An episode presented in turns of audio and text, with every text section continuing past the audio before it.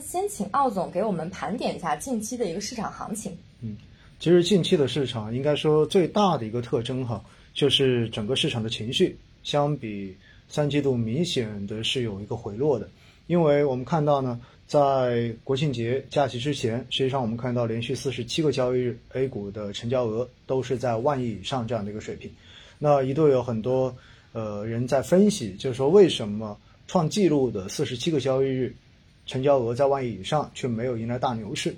但是呢，很明显，从九月三十号开始一直到现在，虽然在过去的这几天，我们看到成交额似乎又回到了万亿以上，但是从整体水平来说，跟三季度真的不可同日而语。因为呢，我们看到哈，呃，不管是之前节假日的影响，还是说现在呃各种因素的影响，那么现在整个对于市场参与的这种热情之所以会下降。其根本的原因还是因为四季度的不确定性因素，应该说是非常非常明显的。那比如说，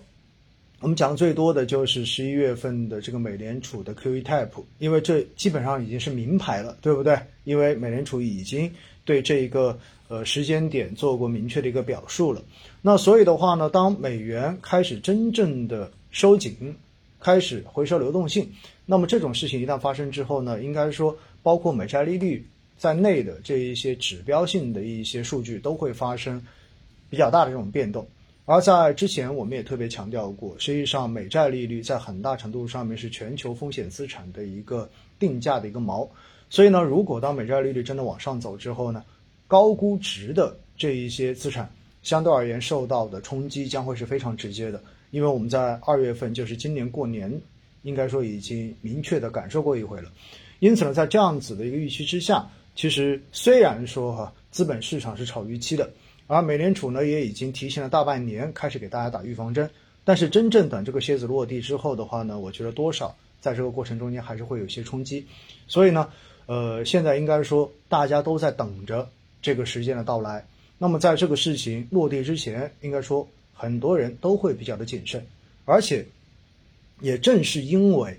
如果相关的这种利率上行，会对于高估值的这种资产形成比较大的冲击。所以呢，我们很明显的看到哈，就是四季度以来，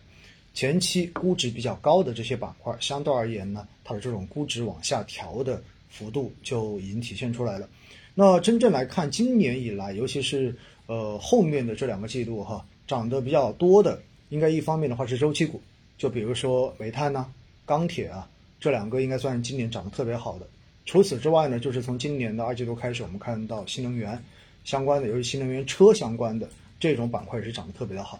但是呢，这些涨得好的板块无一例外的，目前的估值其实都是处在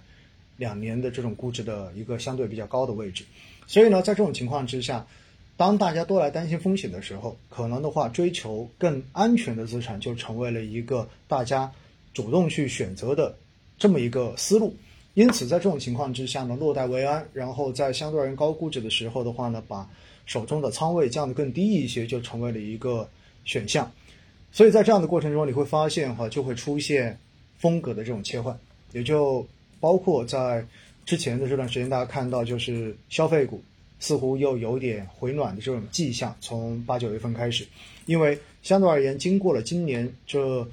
二季度。包括过年之后的这种调整之后呢，去年表现特别好的消费，整体的估值应该说已经回到了一个比较中性的位置，尤其是跟前面所讲到的那一些估值比较高的行业来说，所以的话呢，就出现了这样子的一种切换，甚至于包括就是大家很多年都看着它的估值很低的，包括金融啊，包括地产呐。当然，地产的话呢，最近的这几天哈，受到房地产税的这一个消息的影响，相对而言表现的话呢，会更加的低迷一点点，也包括受到之前恒大的这种影响。但是不可否认的是，其实现在市场的这种估值的分化，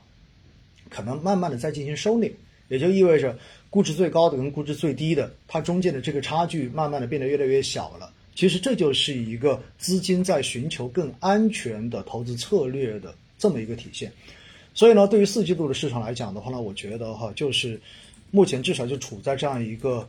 线条上面吧，也就意味着大家可能会对于将来的波动风险都会有更多的这种担心，而且的话呢，站在国内的角度，我们也看到整个经济所承受的这种压力可能也还是比较大的。大家都看得很清楚，包括我们的 PPI、CPI 数据，对不对？那么 PPI 创历史新高，而 PPI 虽然看上去还是比较低，但是未来 PPI 向 CPI 的这种传导，应该说是一个比较明确的这种方向。因此的话呢，潜在的这种通胀压力也是在这里的。而另外一块的话呢，不管从社融的数据来看，还是说从呃相关的这种经济数据来看的话呢，基本上大家都看到了目前经济所存在的这种压力。那么在经济前景大家觉得压力比较大的情况之下呢，其实市场的情绪说句实话也好不到哪里去，除非是什么呢？你倒过来理解，那么就是经济压力大，有可能货币政策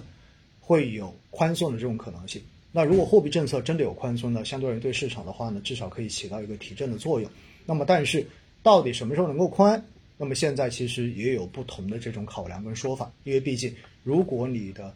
通胀的潜在压力在的话，其实货币要宽也还是有比较大的这种制约因素在这里的。因此呢，对于四季度哈，我综合起来，我的观点还是就是大家呢，对于波动，